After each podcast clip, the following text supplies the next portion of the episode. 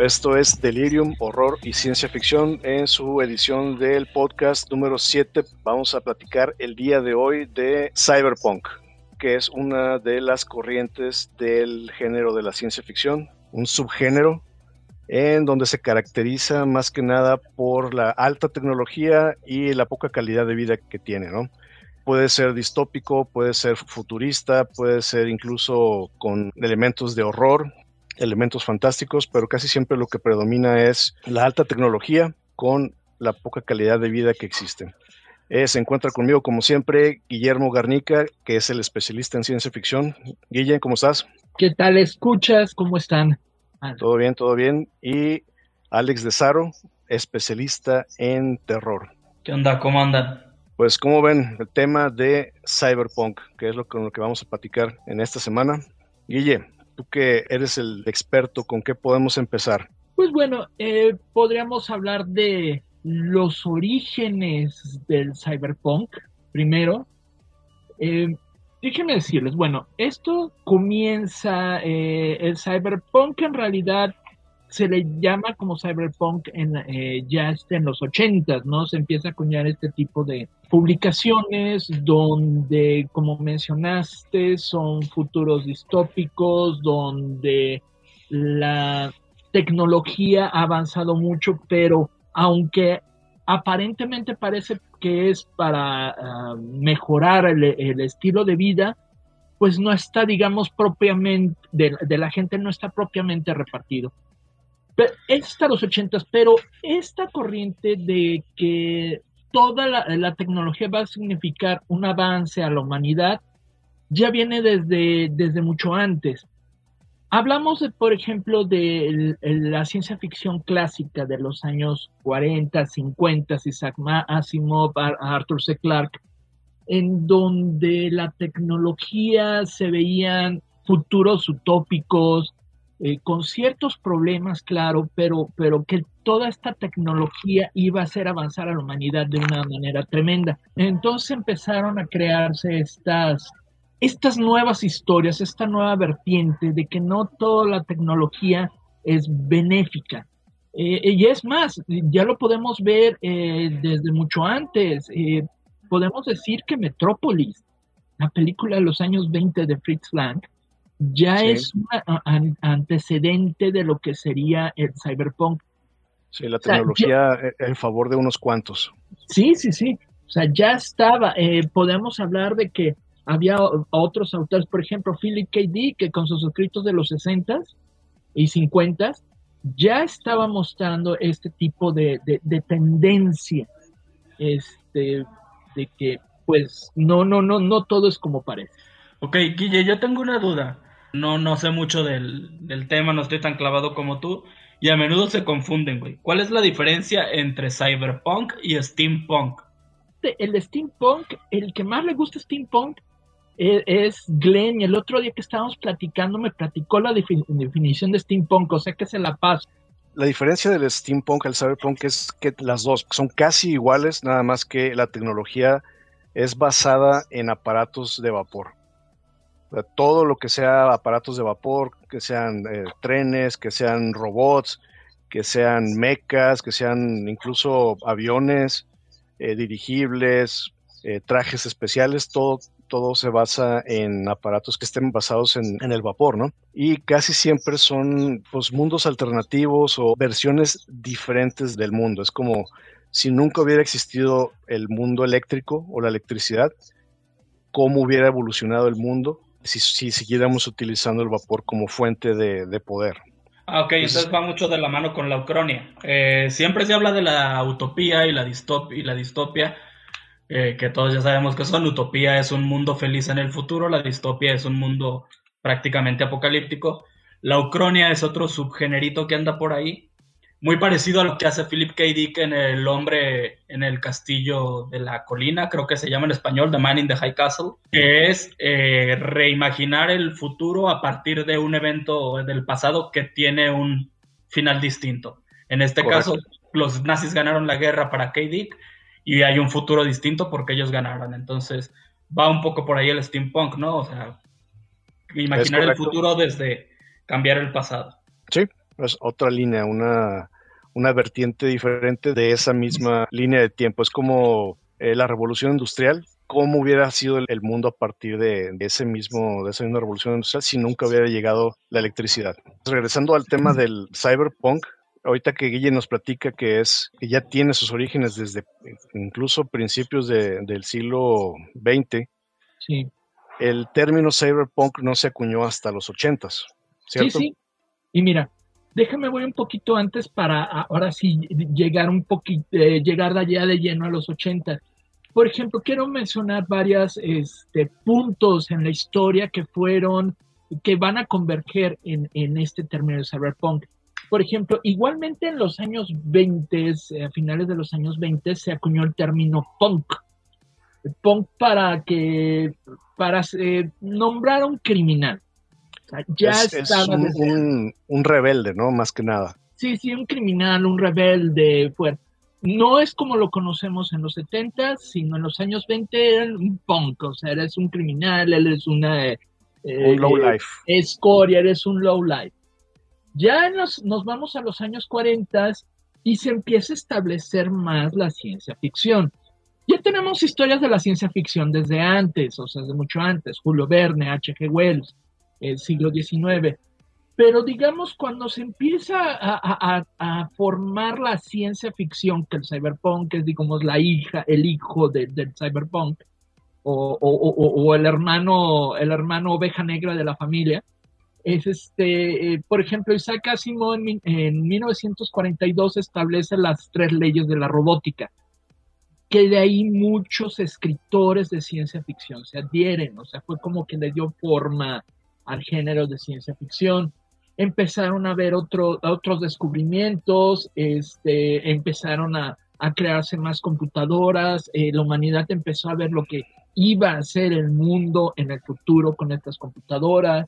en los 60s y 50s lo que es la carrera espacial, ¿no? Sí, sí, sí. De hecho, George Orwell escribió en 1984 en el 48. O sea, una obra que es completamente, podrías llamar hasta cyberpunk, que es una distopia, el Big Brother. O sea, el, término Big Brother ya es desde los años 40. O sea, ya estamos creando eso. Eh, eh, por ejemplo, el término cyborg. Cyborg que también se utiliza mucho en el cyberpunk. Eh, muchos de los fans del cyberpunk les encanta la idea de poder reemplazar partes de su cuerpo por partes electrónicas. Algo que también por enhancements, por mejoras este, tecnológicas, un brazo, un ojo, el cerebro, lo que sea.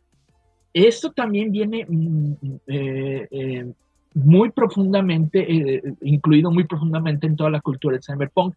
Y este término de cyborg fue creado o fue acuñado desde 1960.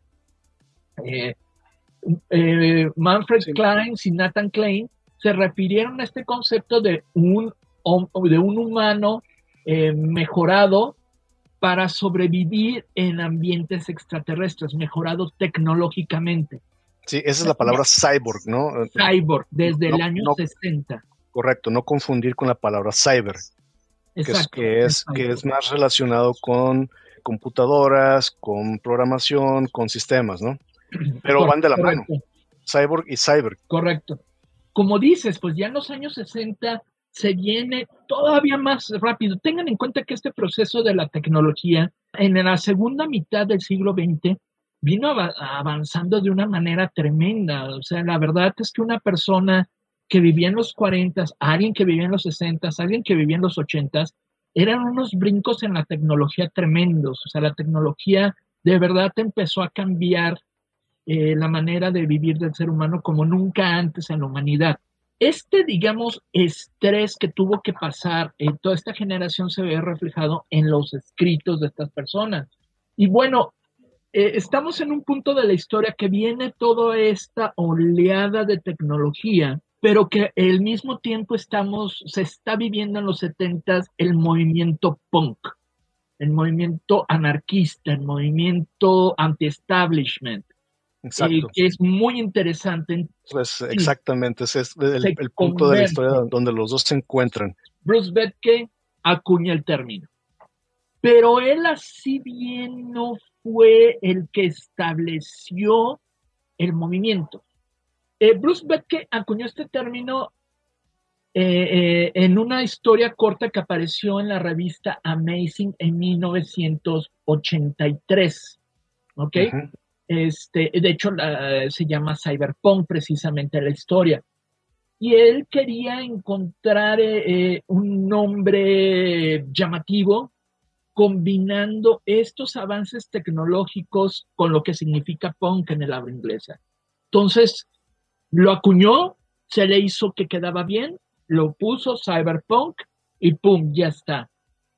Entonces, de ahí se agarraron todos estos este, escritores, como lo, que los que mencionamos hace rato, ¿no? Este, Bruce Sterling, eh, William Gibson, John Shirley, William Gibson, que es el que hace la, esta novela gráfica, ¿no? de la de Neuromancer, que a partir de ahí es, es como se imaginaron todo el mundo futurista, distópico de este género del cyberpunk. Y de hecho, el, bueno, el mismo Brut Betke determina que aunque él acuñó el término, él no se dice el iniciador del género cyberpunk. Eh, el inicio oficial de este género es precisamente la novela Neuromancer de William Gibson. En el momento en que William Gibson estaba escribiendo el libro, por parte de, en el cine sale la otra base del género que es la película Blade Runner. Se dice mucho que eh, William Gibson se inspiró en Blade Runner para hacer la novela, ¿no? Gibson ya tenía casi terminado el libro para cuando salió Blade Runner. De hecho, el mismo William Gibson dice que él no quería eh, ver la película para no ser influenciado en sus escritos en el libro. Pero ya, exacto, pero ya lo tenía terminado. Casi, ya cuando, terminado. Pero cuando él mandó su libro a la editora, le dijeron, güey, esto es una copia tal cual de, de Blade Runner. Sí. O sea, tú sacas esto y te van a decir que es una copia. Sí, y William Gibson siempre ha dicho, es que no solo es una copia, él no quiso ir a ver Blade Runner para no ser influenciado. Pero es uno de esos casos extraños en donde los dos tuvieron la misma idea. Sí. Y las dos ideas salieron casi al mismo tiempo. Sí. Pero no se puede decir que uno le copió al otro. O sea, hay, que hay que darle su crédito a cada uno. Exacto. Porque aparte William Gibson comentó que eh, tuvo la oportunidad de conocer a Ridley Scott, el director de Blade Runner, años después, y comentaba que eh, se pusieron a hablar de que, oye, bueno, ¿qué conceptos usaste? O sea, ¿qué, de, ¿qué herramientas usaste? Y se dieron cuenta que usaron casi lo mismo. O sea, se fue de esas eh, tormentas perfectas de que al mismo tiempo dos personas vinieron casi con la misma idea y establecieron la base para el cyberpunk. Regresando al tema este de Neuromancer, que es el parteaguas, el inicio de esta corriente del cyberpunk, hay una persona que influyó bastante y no fue Ridley Scott. En el caso de, de Blade Runner, sino es el, diseñador de producción que se llama Sid Mead, que él fue el que creó visualmente todo este concepto y todo este mundo. Y a partir de ahí, cada vez que piensas en el concepto de cyberpunk visualmente, viene a partir de las ideas del diseño de producción de este cuate de, Sid Mead. Sí, que se influenció fuertemente de la película Metrópolis de Met Metrópolis, precisamente lo que te iba a decir. Sí, o sea, fueron las dos películas que establecieron toda la imagen. Eh, claro que eh, en los años 80 se añadió las luces neón, eh, ese futuro que se ve ya oxidado, que se ve este, con poco oxígeno, que es sucio. Sí, mucha tecnología, pero, pero se ve gastado, una tecnología ya, ya todo gastado. Y fueron esas dos películas que establecieron todo cómo se vería muchas luces de neón, eh, la ropa, los peinados acá estrafalarios, todo eso son características reconocibles del cyberpunk. En cuanto a libros, también hay pues bastantes, tú los mencionas, Naranja Mecánica, 1984, son unos de ellos, del género cyber. De la saga Millennium, que de por sí ya manejaba un par de esos conceptos, no sé si la conocen bien, la saga de Stieg Larsson, el sueco de los hombres que no amaban a las mujeres, la chica del dragón tatuado, bla, bla, bla. Ah, ya, ya, ya. Ah, bueno, Stieg Larsson se murió hace mucho.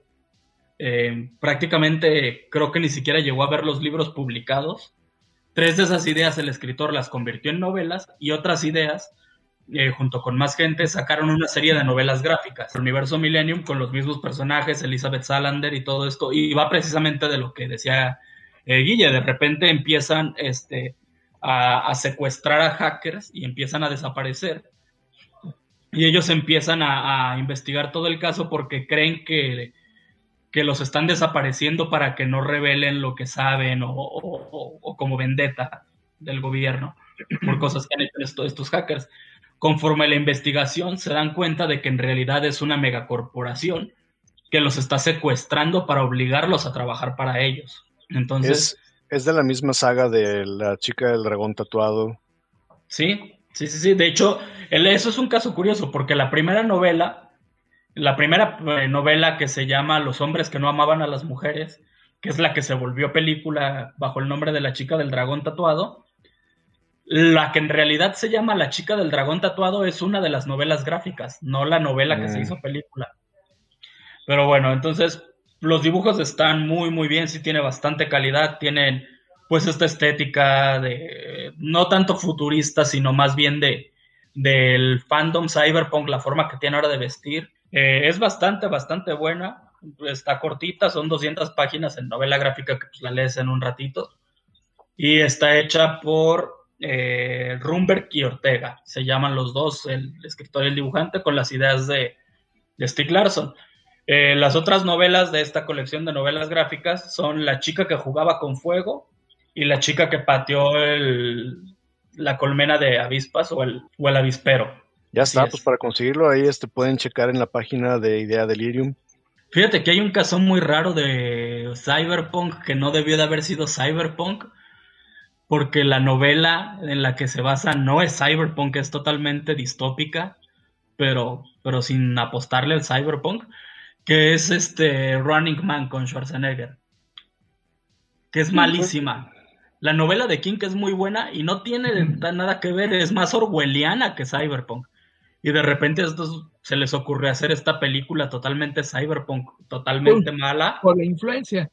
A mí se me hizo muy entretenida cuando la vi, pero yo creo que si la vuelvo a ver, si no, perdería algo de ese encanto.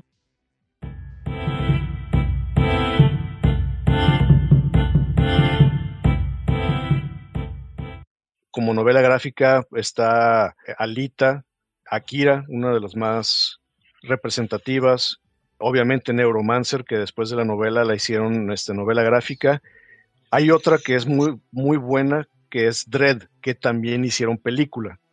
Pues Efectivamente, Dread, que es este, que está basado en unos cómics ingleses eh, desde finales de los 70 de John Wagner y Carlos Esquerra crearon. Eh, un eh, policía, juez y verdugo en una sociedad avanzada en donde después de unas guerras eh, la, gente vive en una especie de megaciudades.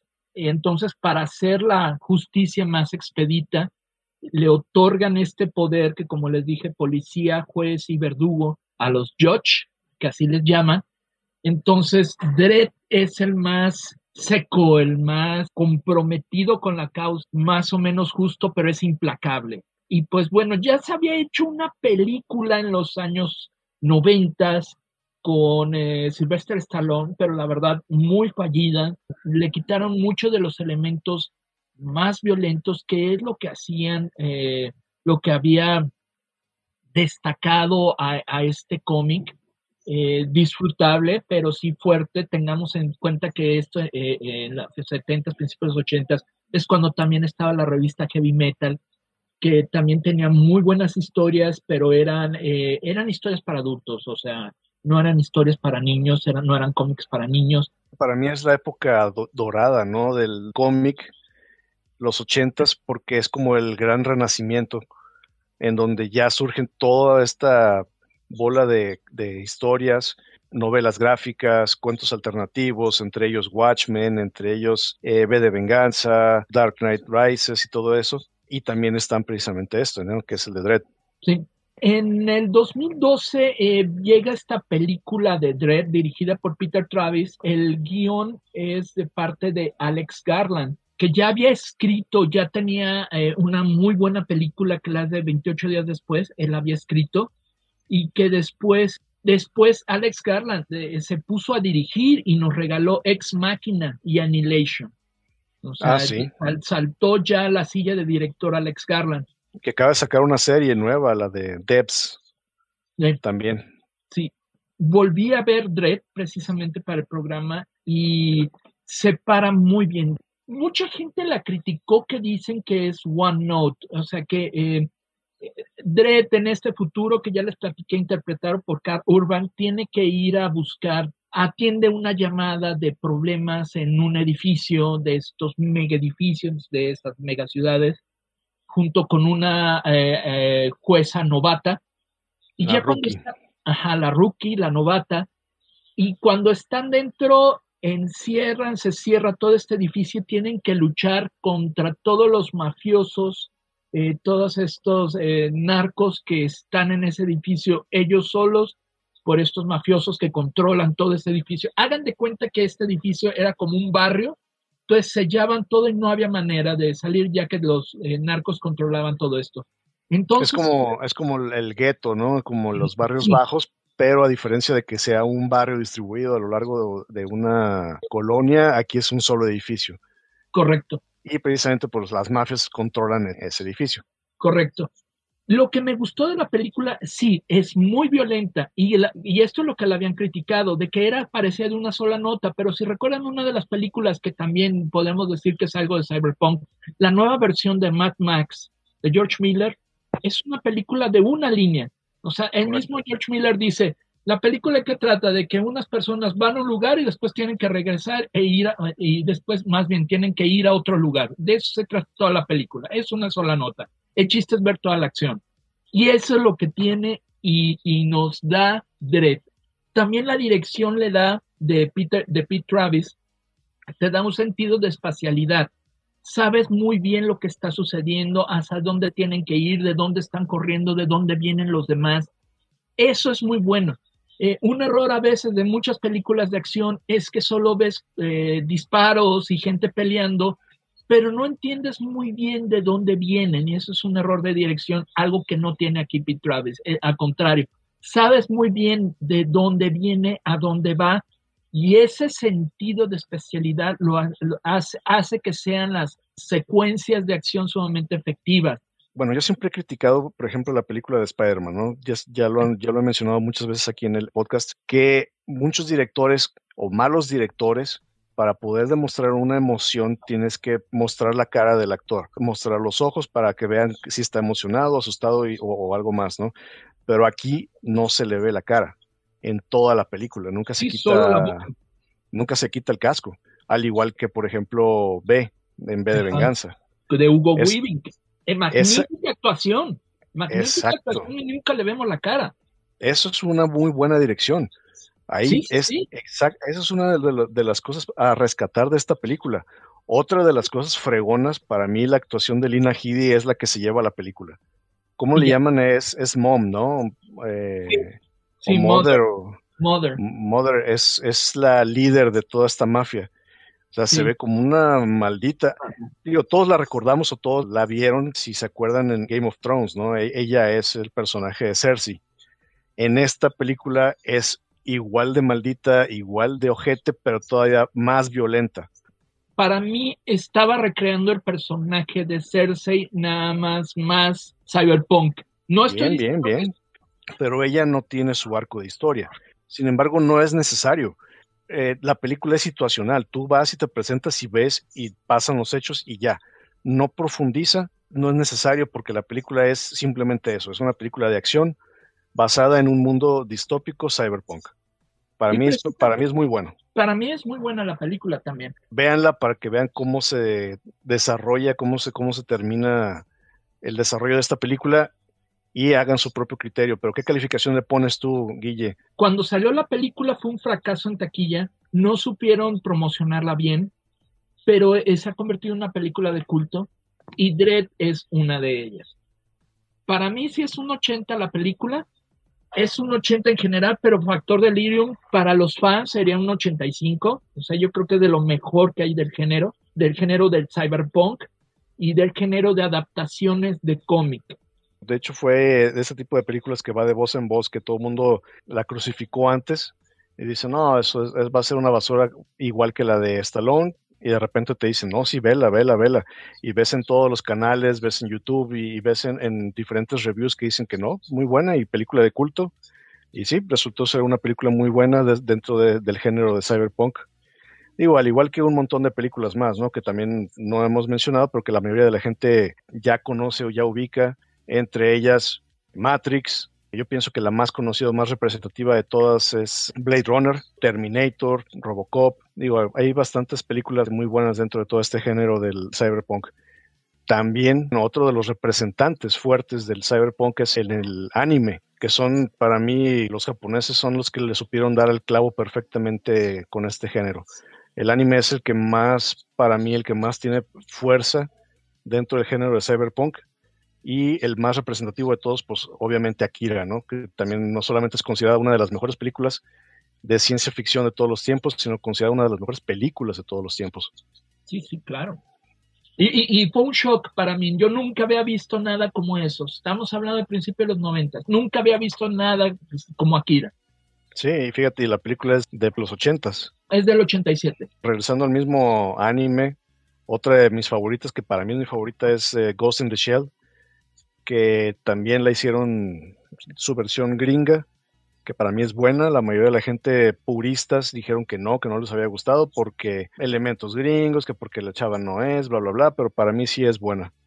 Sí, pero pues creo que es mucho mejor eh, eh, eh, el anime de principios de los noventas. Ah, no, sí, obviamente, siempre va a ser mejor. Pero de que la gente critica mucho las adaptaciones de anime a versiones hollywoodenses o americanizadas, esta sí es buena, a diferencia de muchas otras, como por ejemplo Dead Note, que pues ahora sí, que insufrible malísima. Yo como recomendación para el género del anime, vean esa, vean Ghost in the Shell, tiene como tres películas, tiene serie, también está Ergo Proxy, muy buena, pueden encontrarla en Netflix, Lane, Bubblegum Crisis y Cowboy Vivo, que para mí es pues, de mi top 3 eh, animes favoritos de un cazarrecompensas en el espacio.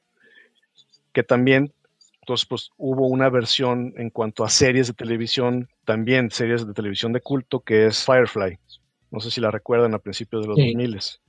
También, Cyberpunk. Y, la película Serenity. Y Serenity. Pues era la buena época de la televisión. Como te decía, Dark Angel también era de mis favoritas. Duró dos temporadas. La primera temporada es muy buena, la segunda cayó dentro de todo este género del cyberpunk. Altered Carbon también, la primera temporada muy buena, la segunda se cayó. Digo que por eso mismo la van a cancelar. Love, Dead and Robots, Ahora sí que todos los que nos están escuchando saben que esta serie es también de culto. Black Mirror. Y la serie que voy a platicarles yo hoy es una que se llama Electric Dreams de Philip K. Dick. Digo, utilizan el nombre de Philip K. Dick, que es uno de los escritores de ciencia ficción más reconocidos o más conocidos, pero en realidad no tiene mucho que ver, solamente eh, los títulos de los capítulos tienen algo que ver con los títulos de los cuentos de Philip K. Dick sin embargo no tienen mucho que ver de una cosa con la otra. No me voy a meter en muchos detalles, la serie es muy parecida a Black Mirror, también son como antológico o serie de esas de las que no tiene continuidad. Cada capítulo es independiente. La mayoría son malitos o son malos, eh, salvo tres capítulos que son muy buenos. Y para mí, de esos capítulos hay uno que destaca. Hay dos que destacan. Uno que se llama Real Life, que sale Anna Paquin y Terrence Howard, que es sobre una chava que es una policía y se mete a un mundo cibernético donde ella sueña que es un policía, hombre, y él trata de resolver un asesinato, pero dentro de ese mundo también existe una compañía de tecnología que los lleva a otro mundo también virtual, que resulta ser el mundo de la chava. Entonces es como si fuera un uroboros cibernético, ¿no? Como un ciclo infinito de cuál es la realidad verdadera. Y eso es lo fregón, que juega con la mente, no sabes ni qué es lo que está pasando, cuál es la verdadera realidad, la del policía o la de la chava policía. Y las dos tratan de resolver el mismo crimen dentro de cada una de las dos realidades. Por eso es muy bueno ese capítulo. Y el otro capítulo que es más reconocido es donde sale Brian Cranston, que es el de Breaking Bad, que pues es prácticamente una guerra en el espacio. Este cuate es un comandante, van a hacer una guerra a un planeta, regresa, pero regresa todo modificado y no saben si es él o si no. Y su esposa es la única que sabe que, no es él y lo presenta en un juicio militar porque fue el único sobreviviente, de pura casualidad. No me voy a meter tampoco mucho en, detalles de ese capítulo, pero creo que son los únicos dos capítulos rescatables. El, capítulo se llama Human Is. La serie la pueden encontrar en Amazon para los que están eh, inscritos. Yo a la serie le pongo un 6 y factor delirium 6.1, que no, no, no pasa, salvo por esos dos capítulos buenos. ¿Alguno de ustedes la vio? Yo comencé a verla y no me acuerdo ni siquiera por qué dejé. O sea, debo de haber visto los primeros tres o cuatro episodios y son de las que aplazas para luego seguirle, pero nunca retomas. No te atrapó. Pero precisamente lo puedes ver cuando sea porque no, no tiene continuidad. Digo, son, es una de esas series antológicas, no, no pasa nada. Lo que sí les recomiendo a todos es que vean esos dos capítulos nada más. El capítulo que se llama Real Life y Human Needs con este Brian Cranston. Y Cranston es calidad, ya sabes que cualquier cosa que salga él, incluso Malcolm, ¿no? Ya sabes que, que es calidad.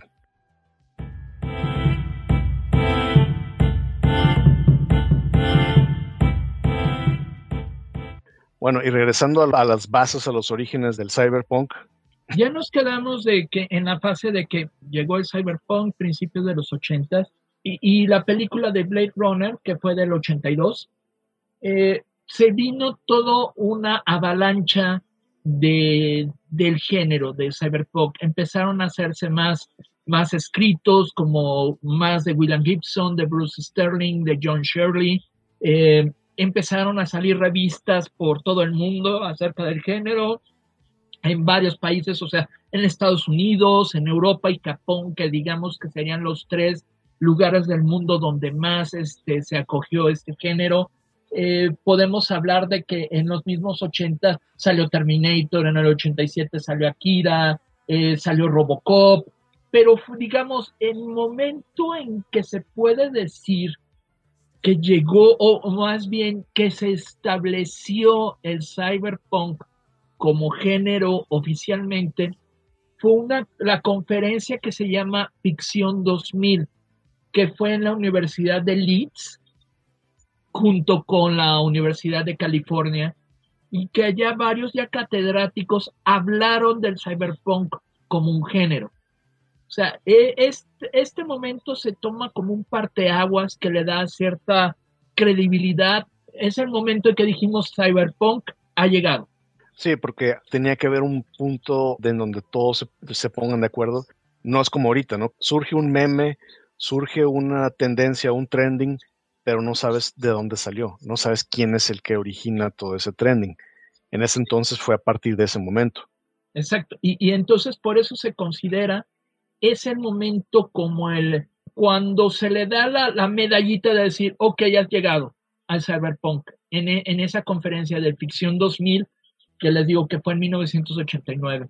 Siguieron saliendo películas y publicaciones. En el 89 salió Tetsuo, el, el hombre de hierros, eh, salió Total Recall, el Terminator 2, y se estaba considerando que para finales de los noventas se había estancado un poco el género. Habían salido varias publicaciones que decían que el cyberpunk está muerto porque no era muy variado, no tenía muchos lugares más a donde ir. Los escritores, algunos decían de que se estaban repitiendo temas. Para las productoras de películas era difícil crear o hacer diseños de producción relacionados con eso, por eso también lo dejaron a un lado. El hype ya había pasado. Sí. Eh, ¿Te acuerdas? No sé si, si recuerdas, en los ochentas, lo que más llamaba la atención era historias del espacio o historias del futuro. Sí, sí, claro. Tú, tú, recuerdas, era Star Wars, era E.T., era Volver al Futuro, era Terminator, era todo eso, era como el futuro, ese futuro distante. Tú no pensabas en el año 2000 y decías, híjole, no mames, está súper lejos ese año. No sabes qué es lo que va a pasar, va a haber robots, va a haber la tecnología, todo nos va a consumir. Pero una vez que, se pisaron o que llegaron a los noventas, todo ese hype se acabó. ya se pasó a otro tipo de vertientes, otro tipo de corrientes. Y, lo, y lo que pasa es que no ayudaba eh, en, la cuestión visual. Ya hablamos de que en los libros estaba, se sentía que estaban estancados, siguieron saliendo muy buenos libros, este, como The Steampunk Trilogy que salió en el 95, de Cyberpunk Handbook también del, del 95, o sea, seguían saliendo muchos escritos, pero parecía que el interés de la gente eh, estaba bajando por ejemplo, unas películas que, me gustaría recordar es la de eh, Días Extraños. Días Extraños me gustó mucho acerca del, año 2000. Eh, salió Ghost in the Shell en el 95. Existence, Cronenberg. Sí, todas las de Cronenberg podemos considerar parte del cyberpunk o tienen elementos del cyberpunk. Pero vino otro boom del cyberpunk alguien que le dio un cambio con la película Matrix del 99. Correcto. Porque aparte supieron utilizar los adelantos tecnológicos. Eh, o sea, esa película no la pudieron haber hecho antes. No había con qué. Y Matrix le vino a dar otro boom. Es más, ya bien, hasta qué tanta influencia hay en Matrix de que todavía hay gente que piensa que estamos viviendo en una una realidad cibernética, ¿no? Exacto, que puede ser que estemos viendo una realidad cibernética y eso es por la influencia de Matrix. Que la 2 y la 3 pueden decir que no, bueno, no son tan buenas con la primera, pero las dos tienen secuencias muy buenas. Y ya viene la 4, ¿eh? Aguas. Y, y viene la 4. Y fíjate, hablando de Keanu Reeves, digo, tengo que hacer mención porque muchos de los que nos escuchen también siguen también son fanáticos de los videojuegos, este año acaba de salir el videojuego, ¿no? El de Cyberpunk 2077. Sí. Donde sale precisamente Keanu Reeves. El videojuego es bueno, tecnicismos, ¿no? Muchas fallas porque mucha gente lo compró antes, tiene fallas técnicas, los parches, depende de la plataforma que juegues, es el diferente juego que tienes. Otra de las cosas por las que a la gente no le gustó mucho es porque muchos están acostumbrados a jugar el tipo de juego que le llaman el sandbox, tú puedes ir a donde sea, tipo Red Dead Redemption, tipo Grand Theft Auto. Y esta es una combinación, es una combinación de sandbox con historia lineal. Entonces no te da muchísimo de dónde salirte. En un concepto como Cyberpunk, imagínate estar explorando una ciudad creada con todas estas características. Y creo que no explotaron muy bien eso hubiera estado genial. Digo, haciendo recuento otra vez de los noventas y de los ochentas y un poquito de los dos miles, juegos representativos, obviamente tenemos que mencionar Neuromancer, que es el que inició todo, que fue novela, novela gráfica y también lo hicieron videojuego. También lo hicieron este juego de cartas, un tipo juego de mesa. Ese juego trascendió todas las características del cyberpunk. Deus Ex, que es uno de los favoritos de la gente. Perfect Dark, Noir, y dentro de la saga de Metal Gear, uno que se llama Metal Gear Rising, que son los más representativos de los videojuegos de, Cyberpunk. Digo, hay muchísimos más. Aunque vino este boom de Matrix eh, a principios de los 2000, no fue como al principio, o sea, no, no, no se crearon tantas películas. Las películas iban saliendo poco a poco. Por ejemplo, en los, dos, en los últimos 20 años han salido algunas buenas películas de Cyberpunk, Blade Runner 2049, Upgrade, Upgrade que se me hace genial, eh, Minority Report. Upgrade es, este, muy buena, ¿eh? Sí, sí, sí, Upgrade es muy buena. Eh, Elysium, Hardcore Henry, eh, una nueva versión de Repo Man, nueva versión de Tron, hasta Ready Player One, que parece más de niño, es cyberpunk, con un tratamiento muy ligero, pero es cyberpunk. Es que ya ahorita ya los valores de producción ya son más fáciles de, llevar, obviamente porque ya todo lo puedes hacer CGI, ¿no? Ya actúas enfrente de una pantalla verde y todo el mundo lo pueden crear eh, digital. Cuando antes no, antes el diseño de producción lo tenías que hacer, construirlo con escenografía, con cartones, con tablas, con todo, y, y pues era súper caro han seguido saliendo libros muy buenos. Por ejemplo, uno de, destacado es The Mirror Heaven de David Williams del 2008. Lo que pasa es de que estos nuevos libros no han sido llevados muchos al cine. Dado lo masivo, eh, el masivo espectáculo que es el cine, y que no lleven estos nuevos autores a, ese escaparate ha provocado que, que se haya mantenido un poco relegado el género. De los detractores que dicen, de, bueno, ¿por qué ya no hay tanto cyberpunk en el cine? Porque sí hay en libros, sigue habiendo. Eh, pero en el cine lo que pasa es que muchos están diciendo que el cyberpunk ya nos alcanzó. Como decía, creo que era Gibson el que decía que el futuro está aquí, pero solo no bien distribuido. Pues eh, eso que fue acuñado hace 40 años creo que ya nos alcanzó en cierta manera. O sea, el high-tech, low-life, no a esos niveles tan densos de las películas, pero ya está. O sea, en los años 80 no se podía imaginar que podías estar atrapado con un aparato de celular. O algunas personas, muchas, que están todo el día teniendo que checar el aparato, esa es una adicción. Y eso lo decían desde antes. Ya está aquí. Antes era como que Dick Trace que podía llamar, era un teléfono, su reloj. Pues bueno, ahora hasta te puedes estar viendo con alguien así. O sea, ese futuro del que hablaban ya está aquí. Entonces lo que dicen es de que por eso tal vez no es tan atractivo eh, mostrar ese cyberpunk clásico hoy en día porque ya no es tan nuevo, o sea, ya casi hasta lo rebasamos. Tiene que venir el post-cyberpunk, que es el que están argumentando que desde los eh, noventas eh, existe este post-cyberpunk, pero tienen que llevar todo más allá de tal vez de las bases que ya estaban del cyberpunk, llevar todo más allá a partir de hoy, o sea, tomar las bases tal vez estéticas y de ciertos postulados de los ochentas y partiendo de la tecnología de hoy en día, llevarlo más adelante. Pero sí, ya es como el, siguiente género, que es el género postapocalíptico. Sí. Ya no es tanto cyberpunk, sino es ya la humanidad se sobrepuso a, ella misma, la humanidad acabó consigo misma. La tecnología no fue a favor de la humanidad, como lo que decías hace rato de las tres leyes de la robótica de Asimov. Ya sobrepasó esas leyes, ya sobrepasó la humanidad y ya es el post-apocalipsis. Se puede decir que es post-apocalíptico, se puede decir que es post-cyberpunk, en donde ya pues nadie quiere verlo, pero es más o menos como la realidad de, de Mad Max, ¿no? se ha seguido tanto con la misma línea original del cyberpunk. Sí, para mí el momento donde se rompió mi inocencia infantil fue en el 2015, cuando dije, ay cabrón, ya estamos en el año de volver al futuro. Sí. y eh, es un futuro, sí, raro, extraño, donde todos estamos conectados, pero no es el futuro de volver al futuro, que no está bonito como se veía en ese momento. Cabrón.